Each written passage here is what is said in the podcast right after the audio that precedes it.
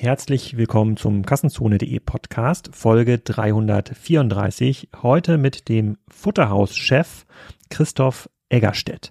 Das ist eine ganz besondere Folge, weil Futterhaus bisher gar kein E-Commerce-Geschäft hat und ich in diversen Podcast-Ausgaben zusammen mit ähm, Jochen Krisch zum Beispiel und Florian Heinemann immer so ein bisschen rumgefrotzelt habe über die schwache E-Commerce-Strategie von Fressnapf, während Plus ja ordentlich Marktanteile zulegt, beziehungsweise im E-Commerce zumindest. So Futterhaus hat jetzt gar keinen Online-Shop, noch keinen Click und Collect und hat auch ein paar gute Gründe ähm, dafür, welche das sind, wie die Zukunft aussieht, wie die Expansionsstrategie von Futterhaus ähm, aussieht, warum man lieber dorthin gehen sollte, als auf Zuplus zu kaufen.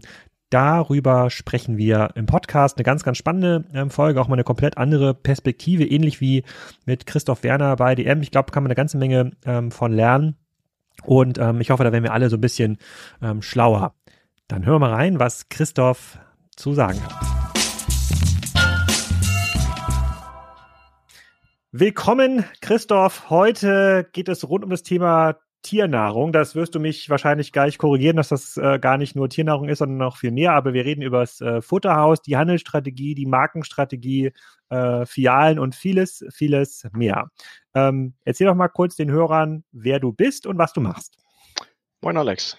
Ähm, ja, Christoph Egger steht. Ich bin äh, 38 Jahre alt und Geschäftsführer bei Das Futterhaus. Ähm, ich bin in einer Dreiergeschäftsführung zuständig für die Bereiche Unternehmensentwicklung, Marketing, Kommunikation, ähm, IT und Prozessmanagement und unsere Eigenmarke.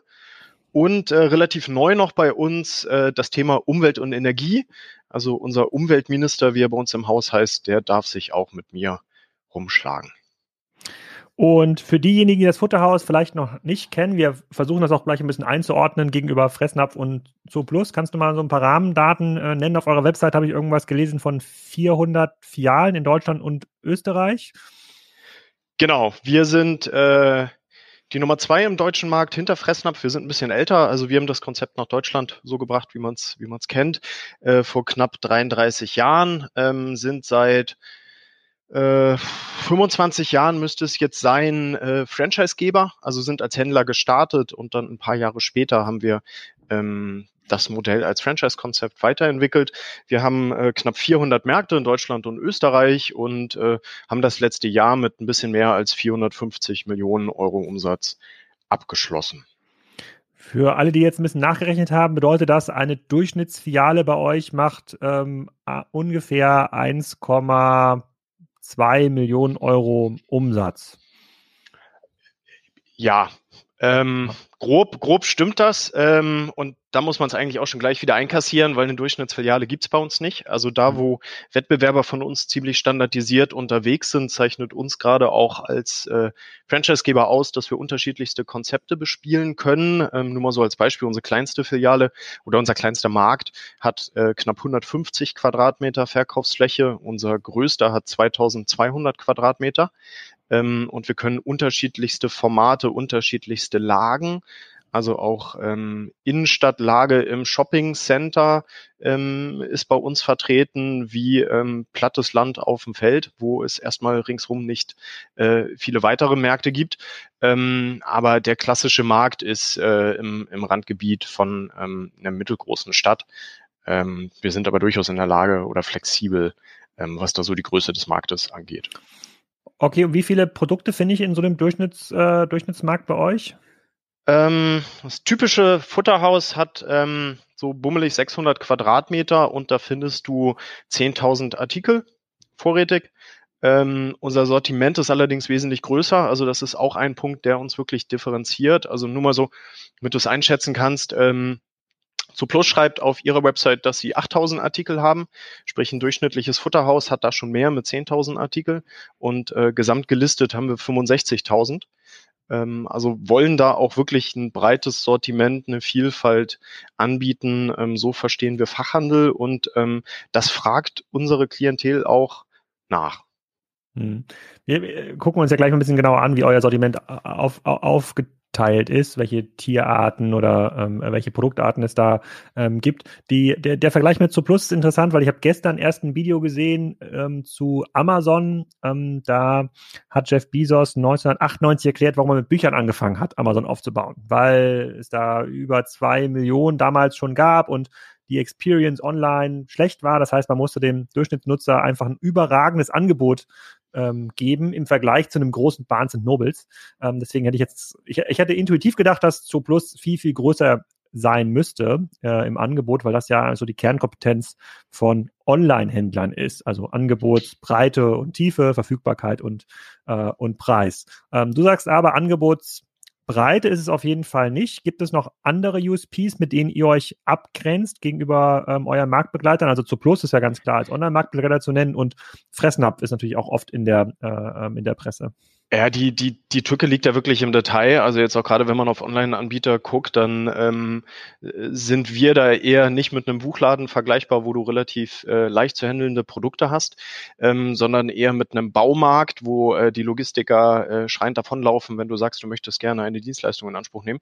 Also unsere, ähm, unsere Produkte sind einfach vielfältig von der von der Größe her, Handhabbarkeit her, vom Gewicht her, ähm, von der, äh, ja, vom, vom Anspruch her, wie sie zu lagern sind. Ähm, das ist erstens eine große Herausforderung.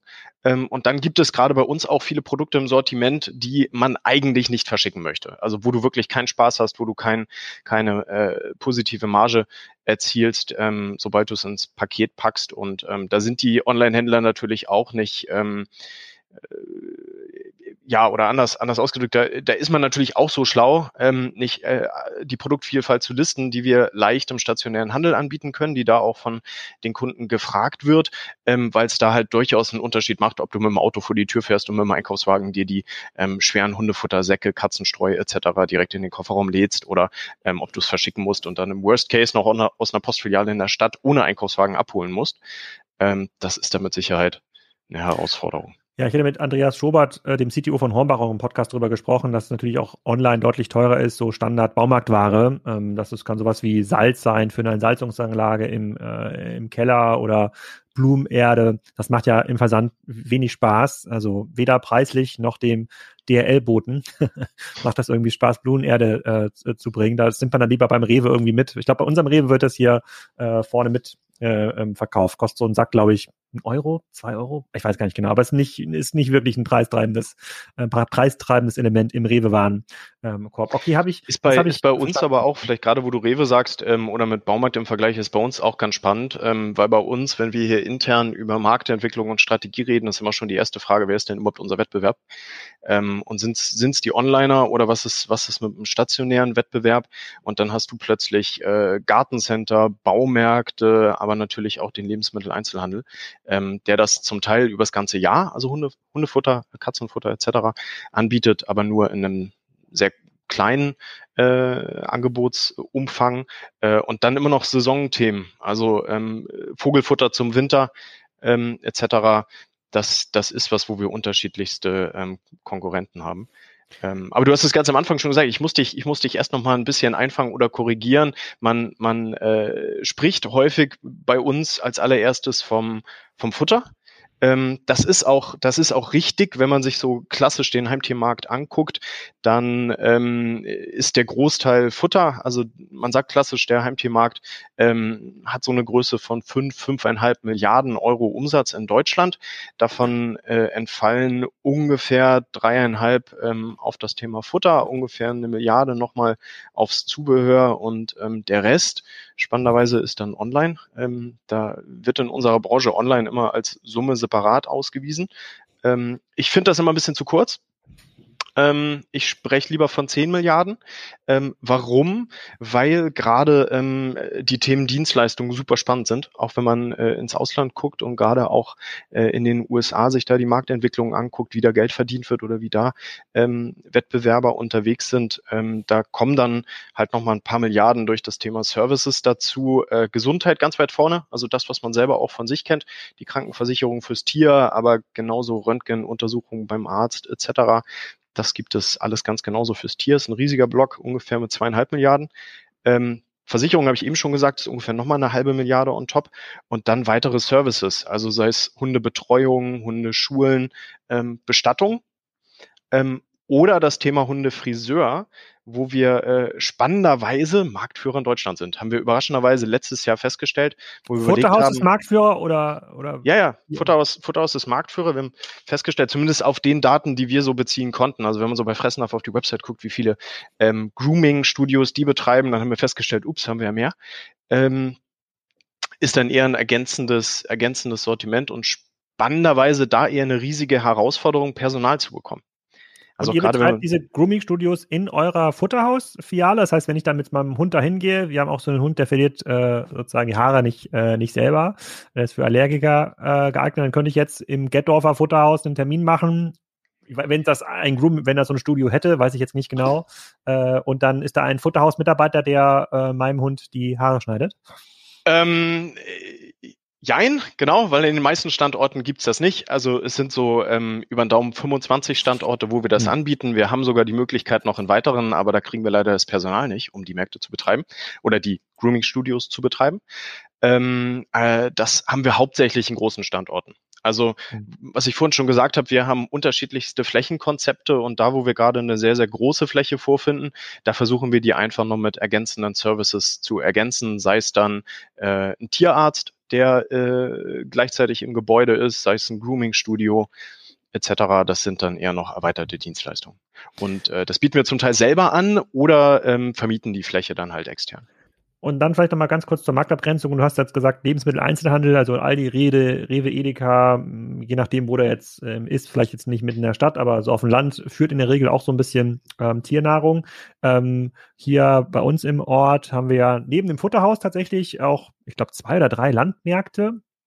Ähm, da wo die Leute dann hinfahren, um dann für ihr Pferd irgendwelche Lecksteine äh, zu kaufen. Da findet man erstaunlicherweise natürlich auch für Kleintiere äh, äh, Hundeleien, Katzen, Kratzbäume. Äh, äh, da ist meine Frau auch hingefahren letztens, als wir den Hund ausgestattet äh, haben, weil das Futterhaus hier wurde ausgeraubt. Das war irgendwie eine Woche zu.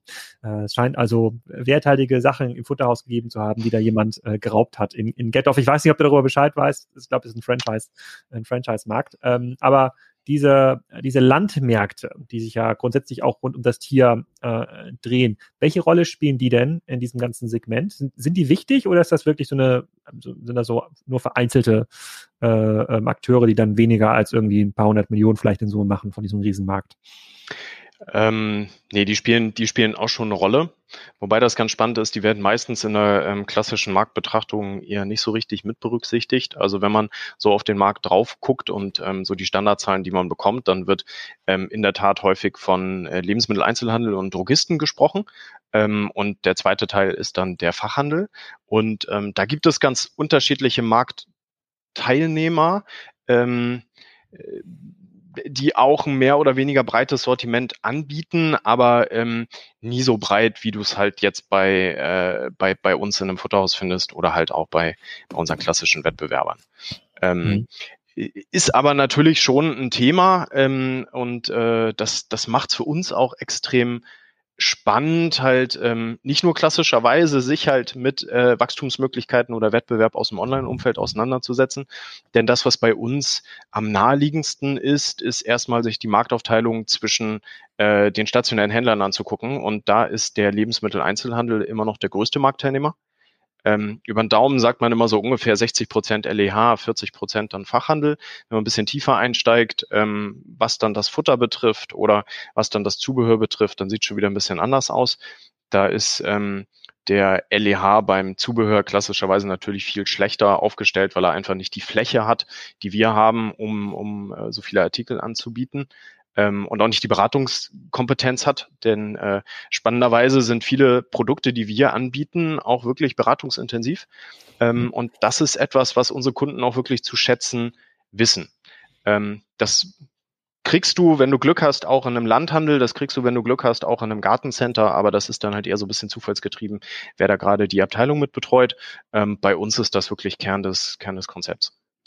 Okay, äh, bevor wir quasi über die Marken sprechen, ähm, sozusagen, was gibt es da eigentlich für beratungsintensive äh, Produkte? Äh, als du das gesagt hast, ist mir eingefallen, es gab mal von Glöckler irgendeine so Linie, äh, sozusagen mit ähm, irgendwie mit Strassstein besetzte Hundekissen. Da können wir gleich noch mal reden. So beratungsintensiv ist, weiß ich nicht, aber ja. ja auch genau, da gibt lustige bleib, Geschichten.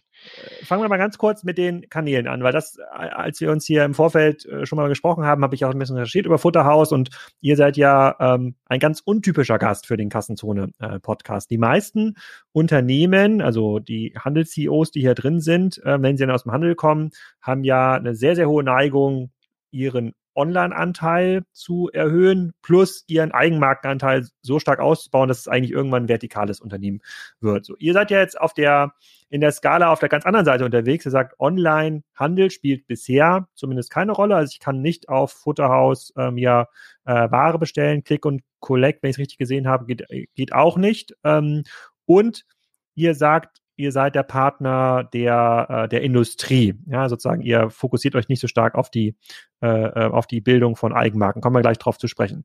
Ähm, ihr wächst aber trotzdem 20 Prozent im Jahr, wenn ich die Zahlen auf eurer Webseite richtig interpretiert habe. Also irgendwas müsst ihr ja Irgendwas müsst ihr ja richtig machen.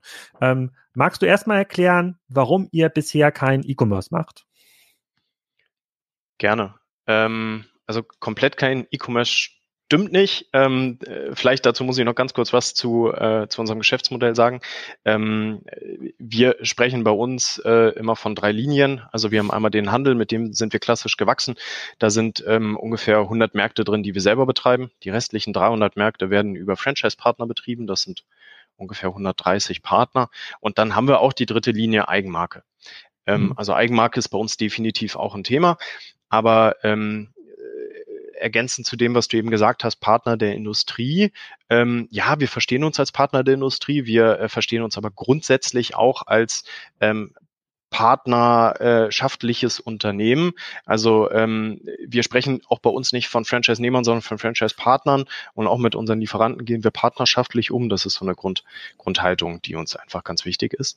Ähm, Partner der Industrie, ähm, ja, warum oder warum sagen wir das überhaupt? Ähm, das ist eigentlich schon wieder auf die Angebotsvielfalt zurückzuführen. Also wir wollen halt wirklich das Angebot unseren Kunden zur Verfügung stellen. Wir wollen eine Breite im Sortiment um auch unserem Beratungsansatz entsprechen zu können.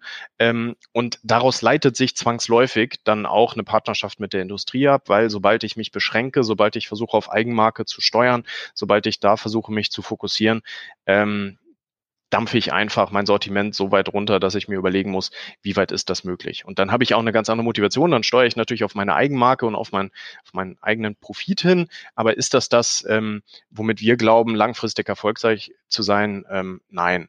Und das ist eine Grundphilosophie. Jetzt äh, beantworte ich gerade nicht deine Frage so irgendwie viel weiter, aber das ist eine Grundphilosophie, die ist bei uns ganz wichtig.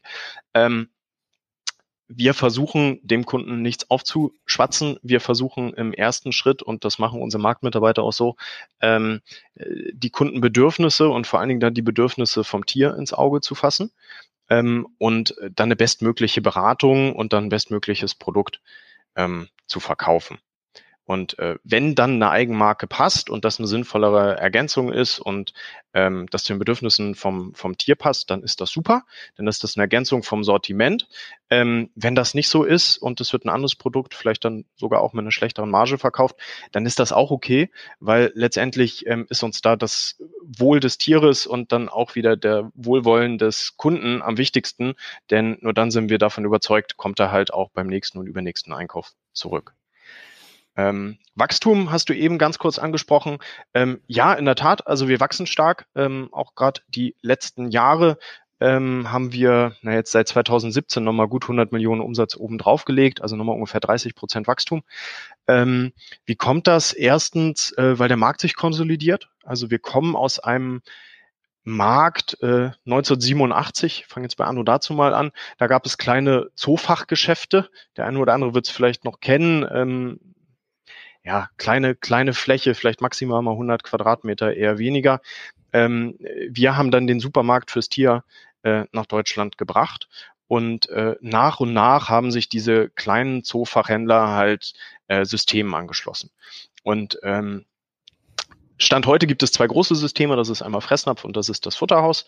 Ähm, und es gibt noch ein paar vereinzelte kleinere Marktteilnehmer, ähm, die sich sukzessive aber auch einem der beiden großen Systeme anschließen.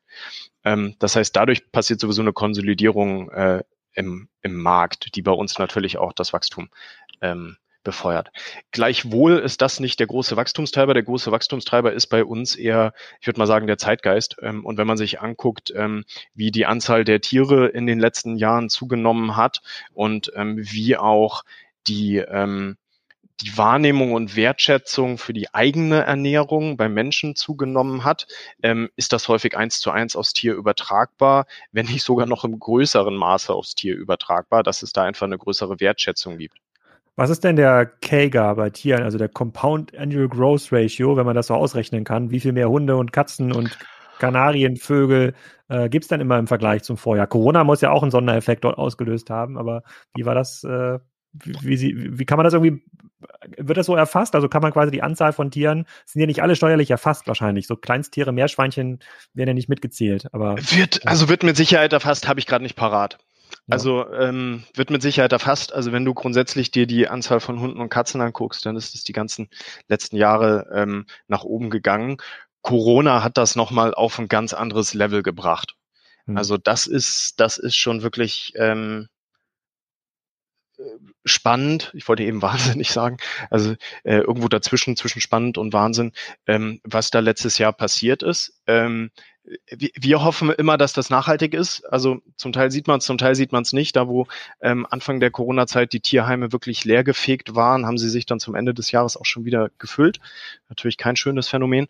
Ähm, auf der anderen Seite ähm, äh, hat so ein bisschen die Besinnung auf äh, aufs, aufs Heim, auf die Familie und dann letztendlich auch aufs Tier natürlich das Thema einfach nochmal äh, in eine ganz andere Dimension getrieben. Hm.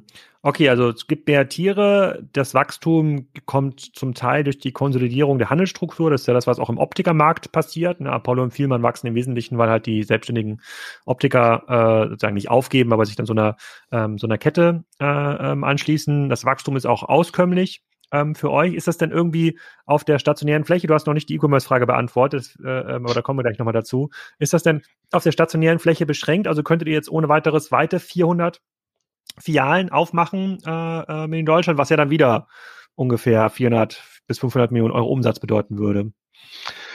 Ähm, wenn man so auf die Landkarte drauf guckt, ähm, dann haben wir noch einige weiße Flecken. Also ähm, wir sind äh, wir sind sehr stark im norddeutschen Raum und auch in Westdeutschland vertreten. Aber wenn man sich gerade eher Ostdeutschland und Süddeutschland anguckt, dann sehen wir da schon noch sehr sehr viel Wachstumspotenzial für uns. Und ähm, da sagen wir in den in den nächsten Jahren ähm, und mache ich jetzt so ungefähr die nächsten vier, fünf Jahre, sehen wir gar kein Problem, nochmal mit 150 Märkten zu wachsen. Ähm, langfristig sehen wir sogar ein Marktpotenzial eher Richtung 700, 750 Märkte. Das heißt, da ist auch gerade im Stationären noch ähm, ziemlich viel Luft nach oben. Äh, einmal getrieben durch eine Marktabdeckung und zweitens dann durch eine weitere Marktkonsolidierung. Und das, was bei uns halt wirklich spannend ist, ist, dass ähm, wir auch neue Märkte erschließen. Also da, wo wir feststellen, es gibt äh, normalerweise halt den Marktanteil zwischen LEH und Fachhandel, der dann irgendwo sich so zwischen 60, 40, 70, 30 einpendelt, muss das nicht heißen, nur weil ein Wettbewerber bei uns vor Ort ist, wenn wir jetzt dahin kommen, dass wir uns dann den Fachhandelsmarkt teilen. Nein, häufig ist es eher so, dass wir dann ähm, mit zwei Anbietern vor Ort sogar halt den Fachhandelsanteil nach oben nach oben ziehen, weil es dann plötzlich einfach mehr Angebot gibt und der Kunde dann halt das größere Angebot nutzt und dann eher vom Lebensmitteleinzelhandel und Drogisten hinwechselt zum Fachhändler. Ah, okay. Das heißt, es ist jetzt nicht abwegig zu sagen, wenn es jetzt hier im Nachbarort in Eckernförde nur ein Fressnapf gäbe, könntest du würdest jetzt nicht sagen, da gibt schon einen Fressnapf, das lohnt sich nicht für euch, ihr geht einen Ort weiter, keine Ahnung, Fleckebühl, sondern setzt euch da direkt daneben. Ähm, Okay. Es kommt mit Sicherheit immer noch auf den Standort drauf an, weil mhm. ähm, das ist aber grundsätzlich ein Thema, das, das ist beim Lebensmitteleinzelhandel ein ganz riesiges Thema und bei uns auch. Ähm, kaum ein Kunde fährt eine extra Meile nur für eine Marke im LEH oder im Fachhandel. Ähm, manchmal mag das sein, gerade wenn man Angebote hat und Streuprospekte und so weiter. Aber ähm, bei uns so ein bisschen intern und ich hoffe, du verzeihst es mir oder die Zuhörer verzeihen es mir. Ich sag hier intern immer, wenn der Parkplatz scheiße ist, ist der Parkplatz scheiße. Also wenn du keine gute Ampelschaltung hast, wenn du keine gute Zufahrt hast, wenn du zu wenige Parkplätze hast, dann ist das unfassbar schwer, so ein so ein Markt ans Laufen zu kriegen. Wenn du auf der anderen Seite aber eine sehr gute Verkehrsanbindung hast und wenn du einen super guten Parkplatz hast, dann läuft der von alleine. Dann hilft dir die Marke nochmal, dann hilft dir die Vermarktung, das ist dann nochmal ein, äh, das, das i-Tüpfelchen obendrauf, aber ähm, Standort, Standort, ist, Standort. Das ist, ein geile, das, das, ist, das ist interessant, das ist ein geiles Argument. Das gab es, glaube ich, in 333 Folgen. Du bist jetzt Folge 334, glaube ich. Äh, das gab es noch nie. Ein guter Parkplatz ist der Hebel zum, äh, zum Geschäft, weil die meisten kommen ja aus, wenn sie aus einer Online-Perspektive argumentieren, sagen sie, okay, wie ist eigentlich mein nativer Kundenzugang? Also kriege ich da irgendwie exklusive Influencer-Kooperationen hin? Habe ich irgendwie eine begehrliche Marke, die online, äh, äh die online gesucht wird? Und du sagst, du nutzt quasi sozusagen die Transport, äh, äh Transport Kostenoptimierungsinteressen der Kunden aus. Futterhaus ist eine Marke, die ist etabliert. Die Leute vertrauen äh, dieser Marke und glauben sie dann, dass sie für ihre Katze, für ihren Hund, für ihren Meerschweinchen oder äh, äh, äh, Schlange alles finden, was sie, was sie dort brauchen und kann es damit sehr gut wachsen. Was, was, was ja schon mal sehr gut ist. Also dann, ich glaube dir auf jeden Fall die Story für diesen stationären Kanal, weil das sehr nah dran ist an diesem Baumarkt-Geschichten. Äh, Man kann nicht alles zu sinnvollen Kosten versenden, insbesondere jetzt wahrscheinlich so große Sachen wie Katzenstreu oder äh, 80 Kilo Hundefutter äh, äh, nicht, äh, nicht so cool. Ähm, aber damit beantwortest du noch nicht die Frage, warum online bisher noch keine Rolle spielt. Ah, du hast es gemerkt. Ähm, ja. Äh, äh, online, online spielt eine Rolle, definitiv. Und online hat auch bei uns ähm, angefangen, eine Rolle zu spielen, ich glaube so zur Jahrtausendwende. Ähm, wie hat's angefangen, eine Rolle zu spielen? Erstens B2B-Store für unsere Franchise-Partner, also Verbrauchsmaterialien, Merchandise etc. Dafür, dafür haben wir einen Online-Store, ähm, aber halt beschränkter Zugang. Ähm, darüber hinaus haben wir auch schon mal einen kompletten Online-Store im Backend entwickelt, ähm, mit einer Oberfläche, aber dann für ein Bestellterminal im Markt. Und wir mhm. haben das eine Zeit lang getestet, aber das ist jetzt auch schon genau zehn, zehn Jahre her oder länger, ähm, und ähm, haben dadurch aber auch wichtige Erkenntnisse gewonnen, die wir vorher auch schon so zum Teil hatten, dass der Kunde, also unser Kunde, ähm, aber ich glaube, da gibt es Parallelen für, für den Markt, ähm, sich erstens die Sache, also er möchte sich die Sachen nach Hause liefern lassen, die man eigentlich nicht verschicken will. Ähm, und das sind die schweren, unhandlichen Sachen, ähm, wo dann halt auch irgendwie der Stücknutzen überschaubar ist und ähm, lieber einen äh, 25 Kilo Hundefuttersack für 60 Euro verschickt, als das Katzenstreu 20 Kilo für 6,99. Ähm, hm, ja, ja, also äh, ver verstehe ich. Also bin ich auch ein bisschen bei dir. Man sieht ja auch bei Zoo Plus, ähm, ähm, das haben wir auch letztens in einem anderen Podcast besprochen, äh, dass die natürlich schon Schwierigkeiten haben, auf sozusagen sehr hohe auskömmliche Margen zu kommen. Man muss das Geschäft so perfekt durchoptimieren. Und wie du schon sagst, auch zu Plus wird sich das äh, Katzenfutter im 30 Kilo Sack für 4,99 eher sparen im Angebot, weil man dann immer drauf zahlt. das ist aber auch wieder der Grund, warum die nur 8000 Produkte haben, weil viele Sachen, die wir im Sortiment haben, gerade große Gebindegrößen etc., ähm, wenn wir einen Preisvergleich machen wollen, gibt es bei uns immer so, Strich, haben die nicht, haben die nicht. Ähm, ja, das ist schon macht schon aber, Sinn, warum man gewisse Sachen anbietet und nicht anbietet. Aber du bist ja von der Eigentümerstruktur, ihr seid ja ein Familienunternehmen, ne? Es gibt ja in der, in der, in der Zooplus äh, versus Fressnapf-Diskussion versus Schuhe-Diskussion gibt es ja immer diese Perspektive, wie kann man eigentlich die optimale Marktkapitalisierung erreichen? Und Shui ist ja jetzt gerade so ein Thema in den USA, das ähm, sozusagen massiv gehypt wird, äh, gar nicht so viel größer ist als, äh, ähm, als zu Plus, aber ein Vielfaches bewertet. Das ist jetzt ja erstmal nicht eure Perspektive. Euch geht es jetzt nicht darum, dass ihr äh, morgen quasi eine virtuelle hohe Bewertung äh, ähm, erzielt. Aber trotzdem kann ich mir natürlich vorstellen, dass Kunden, also insbesondere jetzt Neukunden äh, wie ich jetzt, ich bin jetzt neu im, im Hundebusiness, äh, durch die anderen Tiere, die wir auf dem Hof haben, äh, sind wir natürlich schon und wieder mal zum Landmarkt gefahren, aber sonst würde ich wahrscheinlich anfangen bei Amazon zu bestellen. Hundebox, Liegekissen, äh, whatever. Hast du denn nicht einen großen Respekt davor, dass insbesondere die vielen neuen Kunden, äh, die in den letzten Jahren dazugekommen sind, mit einer hohen Online-Neigung, gar nicht mehr in die Fachmärkte fahren, sondern sich tatsächlich direkt online bedienen lassen, weil sie es gar nicht mehr besser kennen? Ja, wir haben, wir haben spannenderweise eher äh, eine andere Erfahrung gemacht. Also ich habe eher die Angst, dass ein, dass, dass ein Kunde irgendwann wechselt, als dass ein Kunde gar nicht erst zu uns kommt. Denn ähm, die Wahrscheinlichkeit, dass jemand, der sich neu ein Tier zulegt, äh, einen Welpen, Kitten zu Hause hat, erstmal Beratungsbedarf hat und ein bisschen unsicher ist, die ist mhm. ziemlich hoch.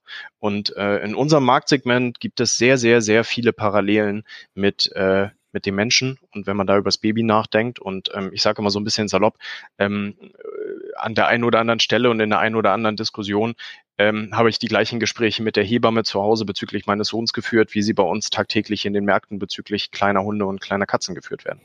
Ähm, mhm. Du hast einfach am Anfang einen Beratungsbedarf, du willst zu einem Experten hingehen, du willst dich beraten lassen und genau dieses Gespräch findest du im Fachhandel.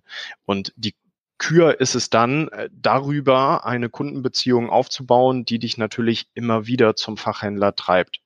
Ähm, wenn du eine Frage hast, wenn du ein Problem hast, sowieso, aber natürlich auch für den Nachkauf.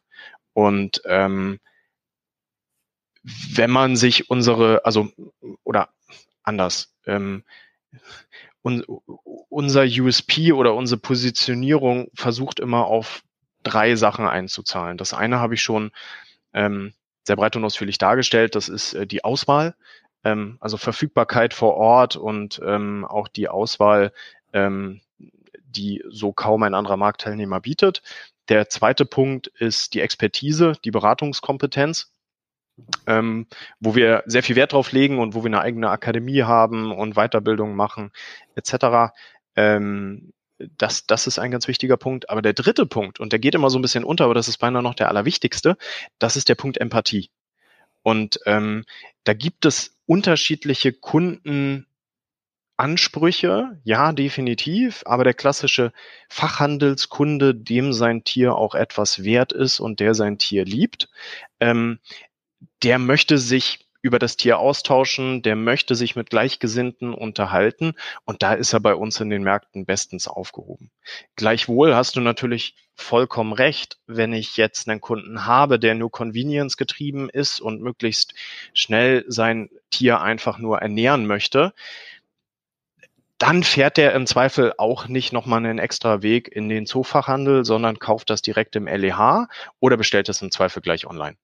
Das sind dann aber unterschiedliche Treiber und ähm, da versuchen wir eher uns sehr intensiv damit auseinanderzusetzen, wie wir die unterschiedlichen Kundengruppen ansprechen.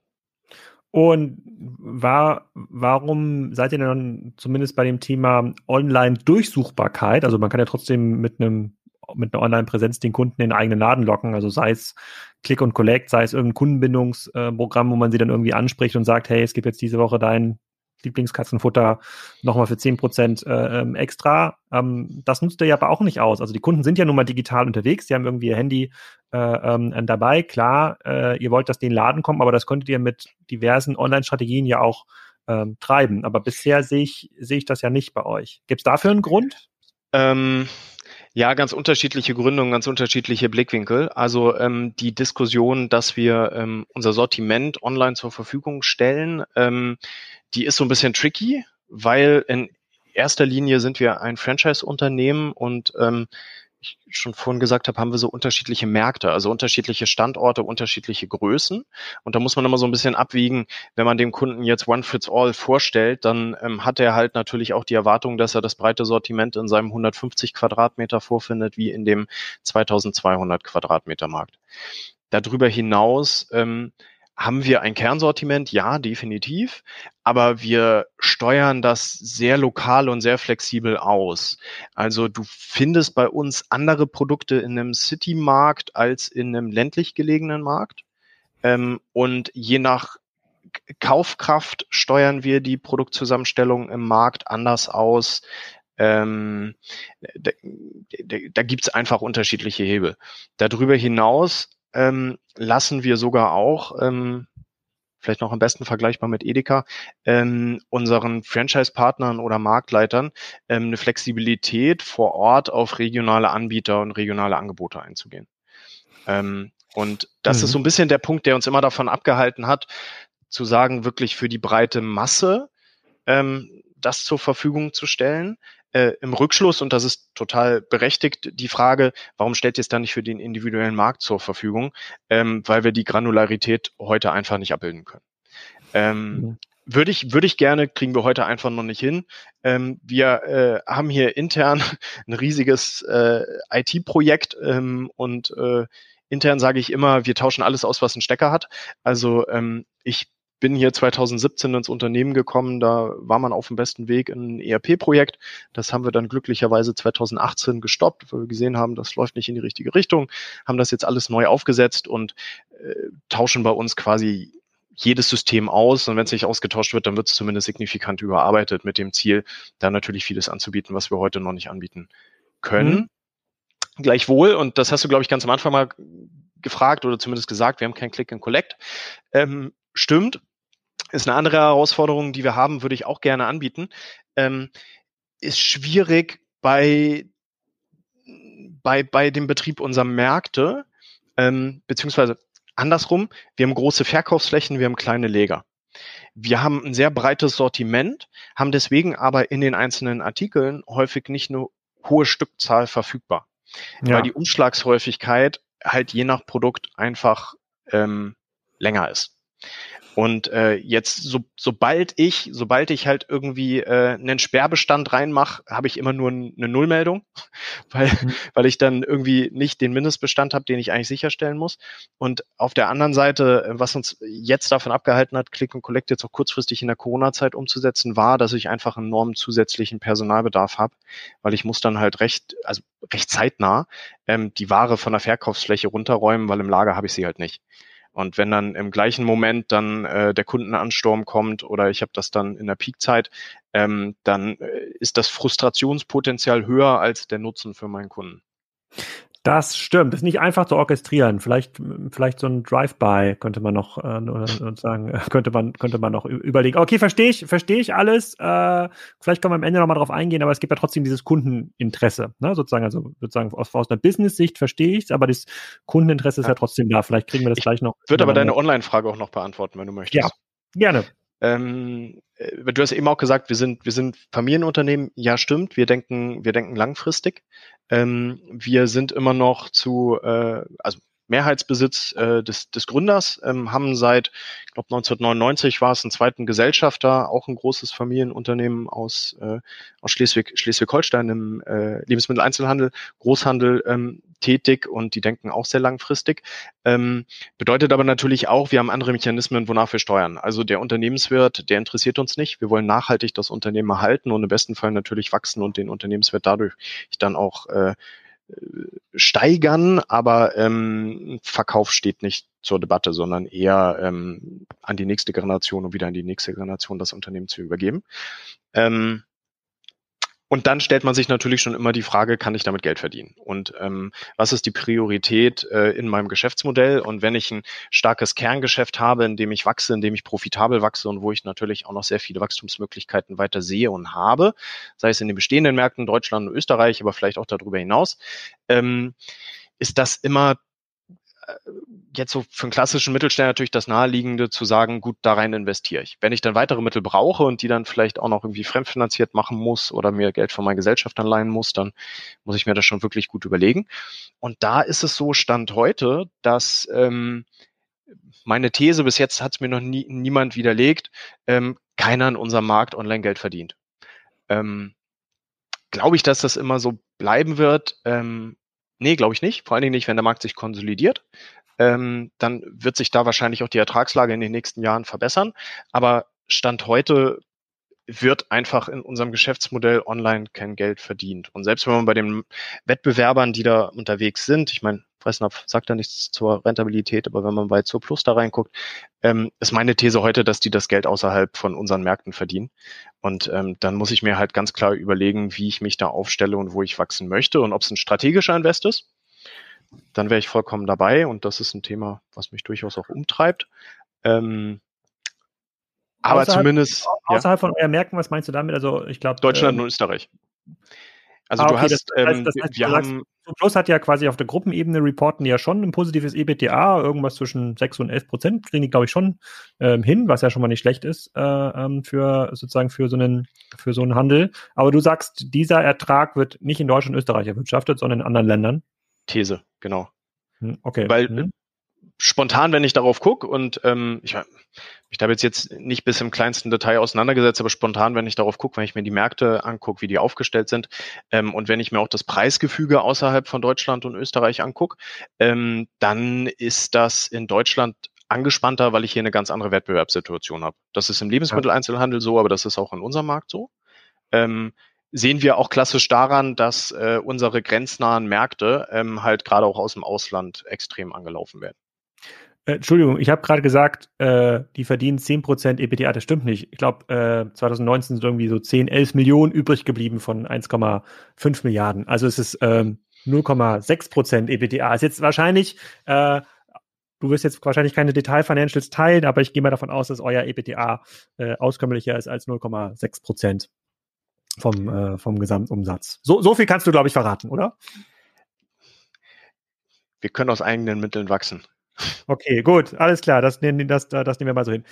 Springen wir noch mal ganz kurz zurück zu den Marken und dann äh, würde ich gerne noch ein bisschen mit dir über die Kunden reden. So, bei, äh, bei den Marken Partner der Industrie, da sind ja die meisten Händler, die quasi aus einer klassischen Handelsmodellwelt äh, kommen, ähm, haben ja genauso gedacht. Und die haben ja diesen Schritt zu den Eigenmarken nicht getan, aus strategischen Erwägungen jetzt äh, sozusagen ganz, ganz tolle vertikalisierte Händler zu werden, sondern die haben gesehen, ihre Industrielieferanten haben ein ganz großes Problem in ihrer Distributionspolitik. Ja, die schaffen es quasi nicht, die verschiedenen Kanäle so auszusteuern, dass alle fair miteinander auskommen. Ja, sozusagen die Ware wird dann teilweise über Graumarkt, Reimporte dann bei Amazon eingestellt, bei eBay verramscht, so dass ein, äh, so dass ein Händler von äh, von irgendeinem beliebigen Gut das Problem hat dass er äh, den Verkaufspreis dem Kunden anbietet, dass der teilweise, äh, äh, dass er damit teilweise äh, nicht hinkommt, beziehungsweise er hat Verkaufspreise bei eBay gesehen, die inklusive Mehrwertsteuer unter seinen Einkaufspreisen lagen. Ja, und dieses Distributionsversagen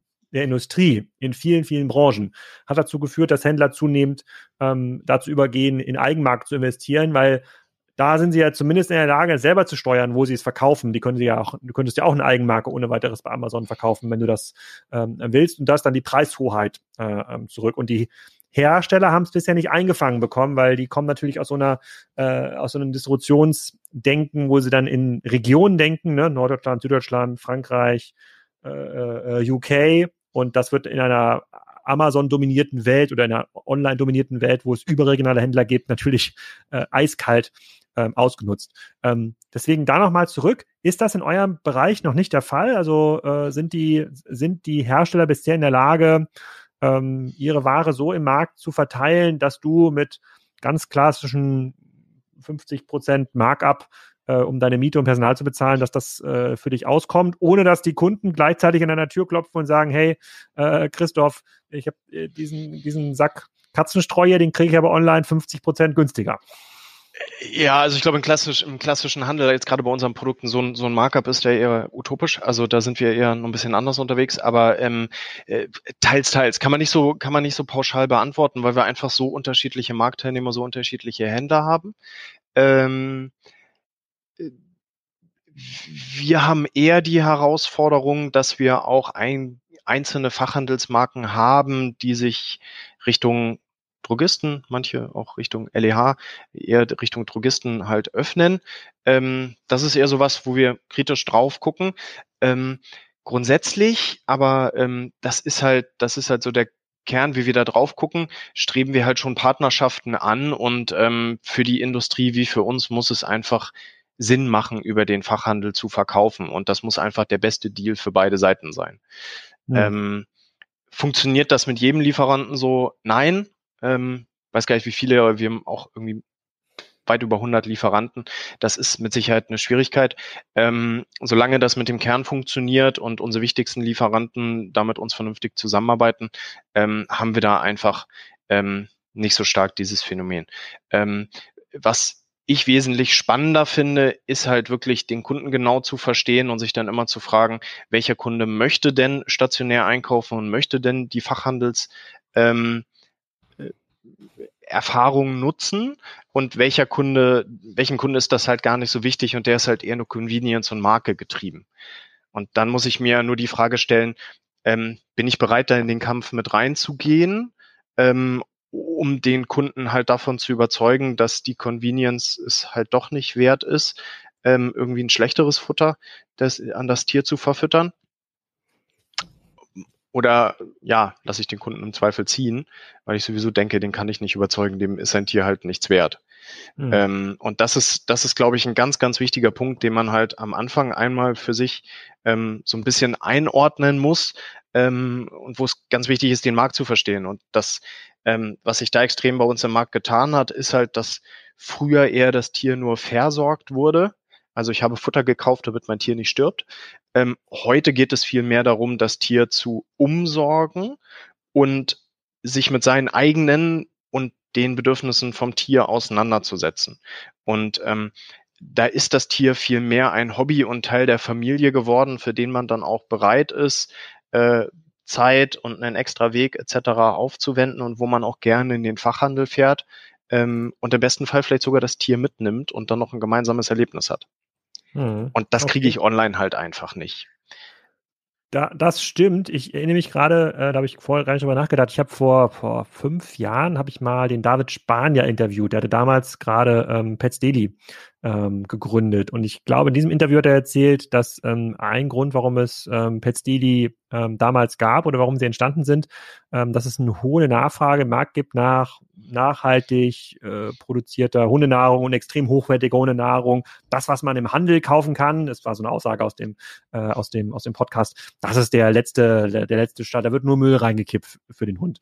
Ähm, so, jetzt, das ist natürlich erstmal ein guter Sales Pitch, äh, aber ähm, ist das so? Also hat sich da, wenn, du schon sagst, wenn das Tier jetzt umsorgt wird, gibt es jetzt, keine Ahnung, ähm, Anbieter für besonders veganes Hundefutter mit Vitaminen, ähm, extra Präparat und irgendwas ganz nachhaltig nur von lokalen Rinderpansen äh, äh, für die Katze. Äh, was hat sich da getan in der Zwischenzeit? Beziehungsweise hat das gestimmt, was der Petstedi-Gründer damals erzählt hat?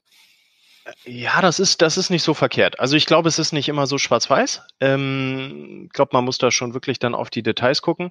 Aber grundsätzlich ist es äh, schon so, und ähm, ich ziehe wieder das Beispiel mit, mit den Menschen, dass ähm, wo du da Produkte hast, die du für dich tagtäglich einkaufst, die dann mit Glutamat oder Zucker versetzt sind, die du dann lieber isst und wo dann auch einfach eine Bindung zu einer Marke über halt so Geschmacksverstärker und Zucker und so weiter aufgebaut mhm. wird, das beim Tier natürlich noch viel besser funktioniert, weil der Kunde da überhaupt nicht einschätzen kann, ähm, ist das jetzt gut für mein Tier oder äh, aus welchen Gründen frisst das mein Tier jetzt einfach so gerne. Der ist dann happy, wenn das Tier ähm, wenn das Tier glücklich ist. Wenn ich das Tier dann mit, mit Glutamat und Zucker glücklich mache, dann äh, äh, habe ich damit vielleicht mein Bedürfnis nach einem glücklichen Tier auch erfüllt.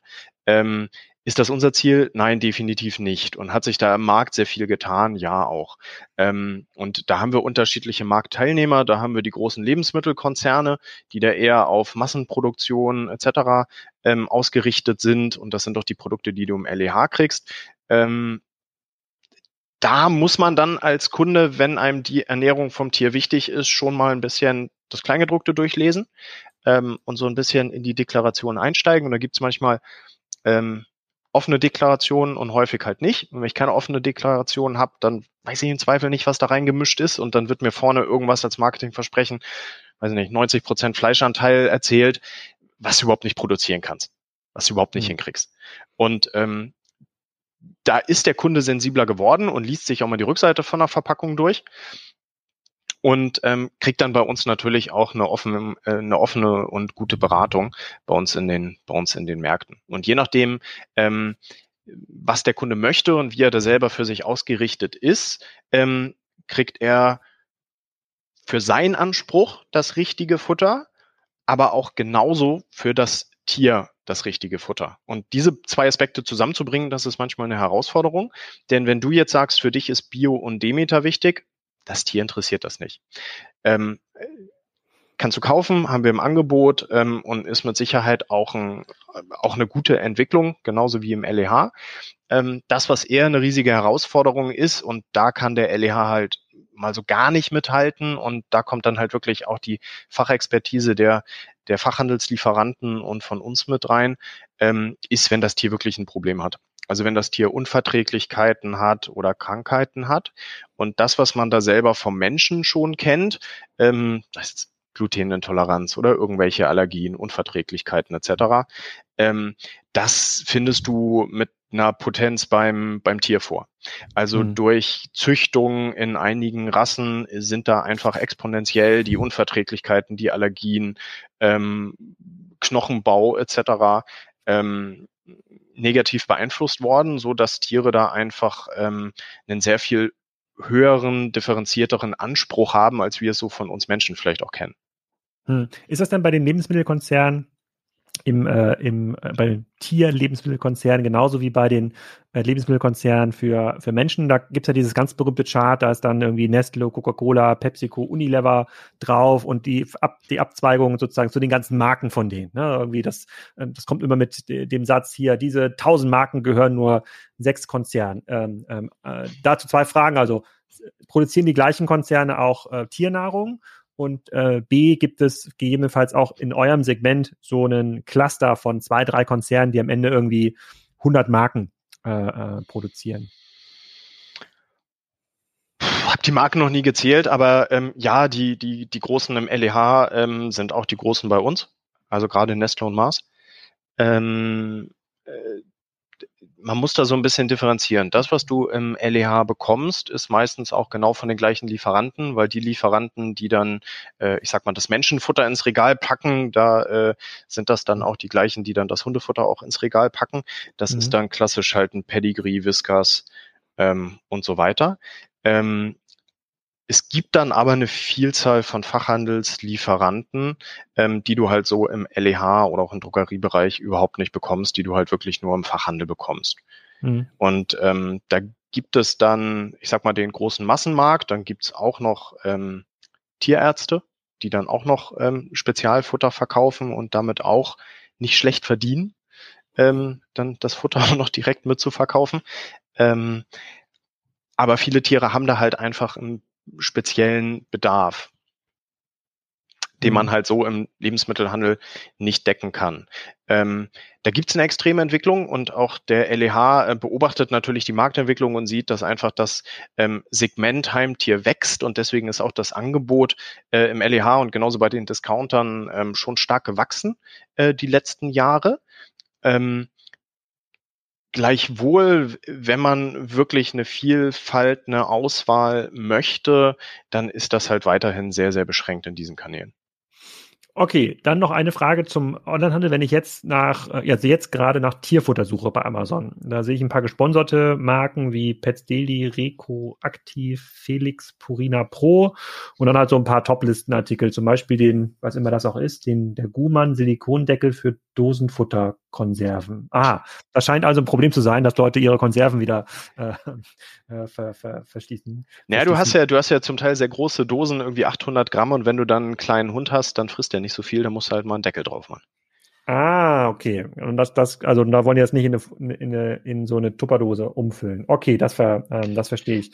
Guckst du dir das an? Also schaust du dir im Grunde genommen an, was bei den äh, Onlinern, sei es Amazon oder Zooplus, läuft und beeinflusst das auch so ein bisschen eure Sortimentsbildung? Ähm, ja und nein. Also ja, natürlich schaue ich mir das an und ähm, mir wird das häufig genug von meiner Alexa zu Hause vorgeschlagen, dass ich doch Hundefutter bestellen soll. Oh. Ähm, also ja, natürlich, natürlich schaut man sich das an und ich gucke mir genauso auch äh, zu Plus und auf Fressnapf Online und so weiter an und ähm, äh, spätestens, äh, wenn wir wieder ein Streuprospekt rausbringen und dann gucke ich mir natürlich auch an, was hat das Category Management da mit meinem GF-Kollegen ähm, sich ausgedacht und wie sind unsere Preise, wie ist die Positionierung gegenüber dem Wettbewerb das ist schon, das ist schon ganz interessant. Ähm, gleichwohl ist das, ist das halt äh, einfach noch ein kleiner, ein kleiner Teil, ähm, den man nicht aus dem Auge verlieren sollte, ähm, wo wir es aber gerade wesentlich spannender finden, halt bei uns wirklich die unterschiedlichen äh, Kundensegmente und Kaufmotive besser zu verstehen, um dann sich wirklich zu überlegen, muss ich dem Kunden, der jetzt schon bei Amazon kauft, wirklich hinterhergehen und was kauft er da? Ähm, das hat mir in deinem Podcast mit äh, Christoph Werner gut gefallen, der hat ganz häufig von der Bedarfdeckungsrate gesprochen und das ist was, was uns auch extrem umtreibt und wo wir einfach eine Entwicklung bei uns im Sortiment sehen und wo wir natürlich auch gucken, äh, wenn das eine Thema bei uns äh, Futter ist und das andere ist Zubehör und ähm, daraus habe ich einen Mix, ist das Wichtigste eigentlich zu verstehen, ähm, welcher Lebensphase, und jetzt mache ich Lebensphase vom Tier, ähm, oder auch bei welchem Bedarf kauft der Kunde halt über welchen Kanal und wo ein. Und mhm. ähm, dann eine Utopie nachzugehen, dass er halt 100 Prozent seines Bedarfs im Fachhandel deckt, ähm, das, das ist schon an vielen Stellen heute nicht mehr so und das wird in der Zukunft auch nicht so sein. Wichtig ist es halt weiter eine relevante Rolle zu spielen und den Kunden an sich zu binden.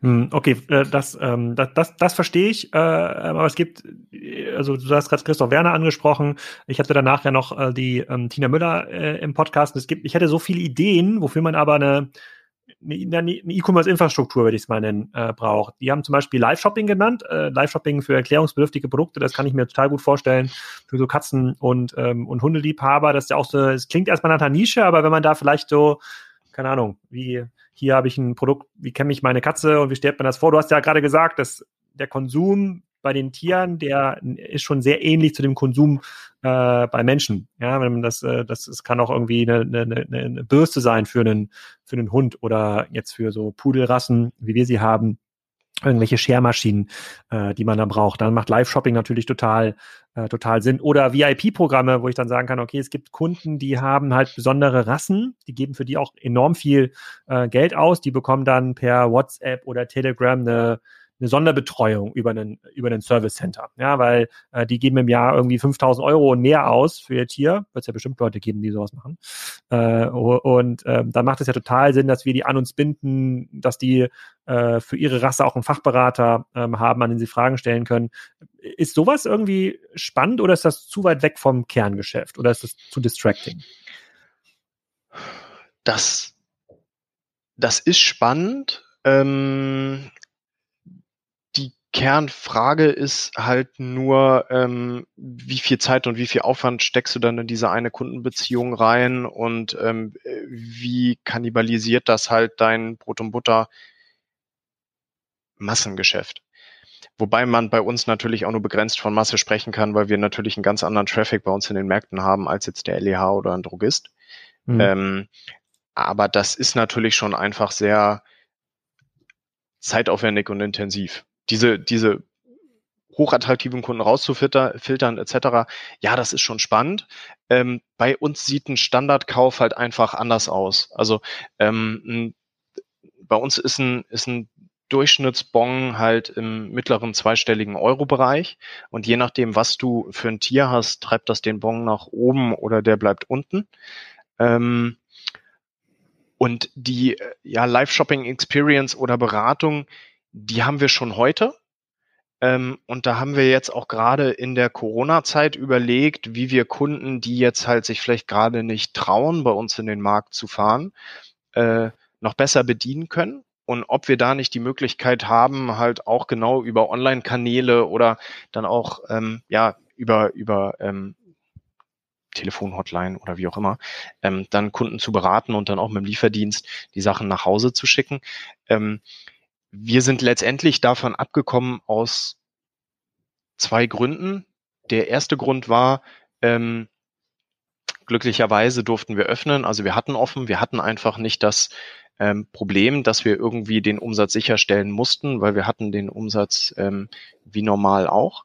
Ähm, und darüber hinaus ist ähm, ein riesiger limitierender Faktor für uns eher die Verfügbarkeit von Personal. Also mhm. ähm, gutes Personal zu bekommen, das dann zu schulen, weiterzubilden, ähm, das ist eine große Herausforderung, die wir haben. Ähm, und ja, wir überlegen uns, wo wir auch gerade für die digitalen Kanäle und ähm, auch für irgendwie klassisch Kundenservice ähm, diese Kompetenz noch weiter aufbauen, ähm, um einfach ähm, dann den Kunden halt auch äh, ja 24/7 rund um die Uhr oder wir, wir sagen bei uns immer, die, die Vision ist der Partner für Menschen, die Tiere lieben. Also halt wirklich den Kunden komplett zu begleiten. Das ist ein Thema, was uns umtreibt. Ähm, würden wir im ersten Schritt damit Geld verdienen und ist es deswegen sinnvoll, das jetzt in breiter Masse umzusetzen? Nein. Und vor allen Dingen nicht als Franchise-Unternehmen. Und mhm. ähm, wie, wie viele Personen braucht man denn, um, wenn jetzt einen neuen Markt aufmacht in Eckernförde, wie viele Personen sind so einem Markt zugeordnet, damit der läuft? Durchschnittsgröße jetzt mal 600 Quadratmeter oder so? Also schon plus minus zehn Mitarbeiter. Ähm, mhm. und es kommt so ein bisschen drauf an, ähm, ja, wie, wie der Schnitt ist. Also äh, reden wir von FTE oder reden wir von Mitarbeiter und haben wir dann noch Teilzeitkräfte drin und das haben wir durchaus schon schon häufiger. Ähm, ist spannenderweise auch in unserer Branche ähm, nicht so das Problem, dass wir einen zu niedrigen Frauenanteil haben. Also wir haben einen sehr hohen Frauenanteil, dementsprechend dann auch ähm, eine höhere Teilzeitquote. Ähm, des, deswegen kommen wir dann auch relativ schnell halt auf 10, 10 plus Mitarbeiter pro Markt. Die Kernherausforderung. Aber könnt ihr, da, aber dann, dann könnt ihr doch die Rettung für Karstadt sein, oder? Ich meine, es gibt ja genug Läden, die jetzt ja in den Innenstädten äh, zumachen, auf, aus verschiedensten Gründen. Äh, manchmal ist der Onlinehandel äh, ein Treiber, oft ist es die äh, massive Flächenexpansion äh, für Konzepte, die nicht mehr funktionieren. Aber da gibt es ja auch doch genau die Mitarbeiter, die ihr braucht, oder sehe ich das falsch? Die Bewerbungssituation ist seit letztem Jahr wesentlich entspannter bei uns geworden. Aha, okay. Das ist der, also da, wo das bis 2019 wirklich noch ein limitierender Faktor war und wo dann auch ähm, gerade gerade die Discounter Gehälter bezahlt haben, die wir einfach nicht bezahlen können, ähm, war das halt wirklich ein sehr, sehr stark limitierender Faktor. Auf der anderen Seite darf man bei uns halt auch nicht vergessen, bei uns spielt die Liebe zum Tier und das Thema Hobby zum Beruf machen und sich wirklich mit dem Thema auseinandersetzen, äh, auseinandersetzen zu wollen, einen sehr, sehr wichtigen Faktor. Und ähm, das spiegelt sich darin wieder, dass wir natürlich auch sehr viel Geld in unsere Mitarbeiter investieren, gerade was Schulung, Weiterbildung etc. angeht. Ähm, spiegelt sich aber auch darin wieder, dass wir halt eine sehr, sehr äh, lange Betriebszugehörigkeit haben, was uns auch wichtig ist. Und ähm, da geht es dann häufig eher darum, halt wirklich den richtigen Mitarbeiter zu finden. Ähm, und warum ist das so wichtig? Weil halt in unserer Positionierung drei Aspekte eine Rolle spielen und bei zwei davon ist der Mensch entscheidend. Also nur der erste Punkt ist Auswahl, Sortiment. Schafft schon der Logistiker. Ähm, und der zweite Punkt, Beratung und gerade der letzte Punkt, Empathie, das steht und fällt mit dem Personal. Und ähm, da brauchen wir wirklich ähm, gute Mitarbeiter, empathische Mitarbeiter, die ähm, Tiere genauso lieben wie unsere Kunden, ähm, um dann eine persönliche Bindung, um ein persönliches Verhältnis zu unseren Kunden aufzubauen und dann auch wirklich äh, loyale Kunden zu behalten. Hm, Auswahlberatung, Empathie, das ist so der Dreiklang, aus dem sich euer USP ergibt. Versteht ihr das richtig? Okay. Oh, oh, oh, mhm. okay, also äh, Mitarbeiter findet man äh, mittlerweile so äh, verkehrsgünstig gelegene Flächen, die in der Innenstadt, die ist ja für euch nicht so interessant. Äh, da fehlen ja die Parkplätze meistens äh, vor den äh, vor den Filialen. Das mehr so Ausfallstraßen sind ja für euch ähm, ganz spannend, denke ich mal oder den Kunden kurz anhalten können. Genau. Dann vielleicht eine, äh, eine Frage, die mich persönlich interessiert. Äh, wir haben ja mittlerweile ganz viele Bürohunde. Ist es bei euch erlaubt, dass die Mitarbeiter ihre Tiere mit, äh, mit zum, zur Arbeit bringen dürfen? Die Standard, die Standardfrage, die ich äh, nicht so gern beantworte. Ähm, Aha. Nein, ist, Aha. ist bei uns, ist bei uns Stand heute nicht erlaubt. Hm. Ähm, warum, warum ist es nicht erlaubt? Ähm, weil wieder zurückzuführen auf unser, also, oder beziehungsweise nochmal, wir, wir setzen uns sehr intensiv mit unserer Positionierung auseinander und auch mit unserer Vision für uns als Unternehmen. Und viele der Marktteilnehmer rücken immer das Tier an aller, aller, allererste Stelle. Wir sagen auch, ja, das Tier ist uns unfassbar wichtig, aber sind wir mal realistisch, der Mensch kommt an erster Stelle. Und ähm, so wie wir sagen, wir sind der Partner für Menschen, die Tiere lieben und wir wollen uns nicht in die Tier-Mensch-Beziehung einmischen bei unserer mhm. ähm, Markenpositionierung und bildlich denke ich dann immer an Hitch, den Date Doctor. Also ähm, wirklich, wir sind, wir sind der Berater, wir sind der Unterstützer an der Seite. Vorhin habe ich auch Hebamme gesagt, aber wir wollen uns da halt wirklich nicht in diese persönliche Tier-Mensch-Beziehung einmischen. Ist es da bei uns beim Mitarbeiter ganz genauso. Ähm, wenn wir Mitarbeiter haben, die Allergien haben, die Angst vor Hunden haben, etc., ähm, dann kommt das an erster Stelle. Gleichwohl befassen wir uns seit Ende 2019 mit dem Thema und wären beinahe kurz davor gewesen, einen Kompromiss zu finden, mit dem wir dann es erlauben könnten, äh, Hunde mit in, in, äh, in die Zentrale zu bringen. Im Markt ist das erlaubt. Ähm, also auch in der Zentrale ist es erlaubt. Ich muss das so ein bisschen ausklammern. Also wir sagen halt nur nicht standardmäßig ist es erlaubt. Wenn äh, jetzt gerade der Hundesitter keine Zeit hat oder krank ist oder aus anderen Gründen es notwendig ist, sein Tier mitzubringen, dann darf man das natürlich. Auch bei uns im Markt. Dann muss das halt mit den Mitarbeitern abgesprochen werden und der Hund sollte nicht vorne im Markt rumlaufen, sondern muss sich dann halt hinten äh, im Lager und im Büro aufhalten. Ähm, aber auch da sagen wir, an erster Stelle kommt der Mensch und ähm, an zweiter Stelle dann das Tier, obwohl wir alle extrem tierlieb sind. Da könnte man ja gut vorne, wenn die Leute ihren, meistens geht es ja um Hunde, die mitgebracht werden, äh, werden müssen, dann die könnte man eigentlich gut, äh, gut diese Tierboxen, die es gibt, äh, vorführen. Die könnte man einfach dann morgens den Hund mitnehmen, manchmal muss er halt mal raus. Und da hätte man direkt so ein Anwendungsbeispiel im, äh, im Markt. Ja, das war ein bisschen zynisch, ich weiß. Ich, ja, und dann haben wir zwei Tierbeauftragte, die dann äh, ja, ja, für, für einen kurzen Zeitraum wird das mit Sicherheit gehen. Nein, aber es ist auch, ähm, bei uns werden regelmäßig auch Tiere mit ins Büro gebracht und ähm, da stimmt man dann mit den Kollegen auf dem Flur oder mit den Nachbarbüros ab. Das ist gar kein mhm. Problem. Mhm. Ähm, aber ähm, wir, wir haben äh, eine Umfrage gemacht und dabei ist rausgekommen, dass mehr Mitarbeiter das eher kritisch sehen oder halt wirklich ein ähm, sauberes Konzept haben wollen. Und an dem Konzept haben wir Ende 19, Anfang 20 gearbeitet. Ähm, das ist dann jetzt seit Corona auf on hold ja. weil wir da auch einfach Anfang letzten Jahres gesagt haben, das priorisieren wir jetzt nicht. Wir haben ja gerade andere Themen und müssen eher gucken, wie wir alle Mitarbeiter ins Homeoffice schicken. Ähm, haben wir aber auch auf der Agenda, uns damit nochmal auseinanderzusetzen.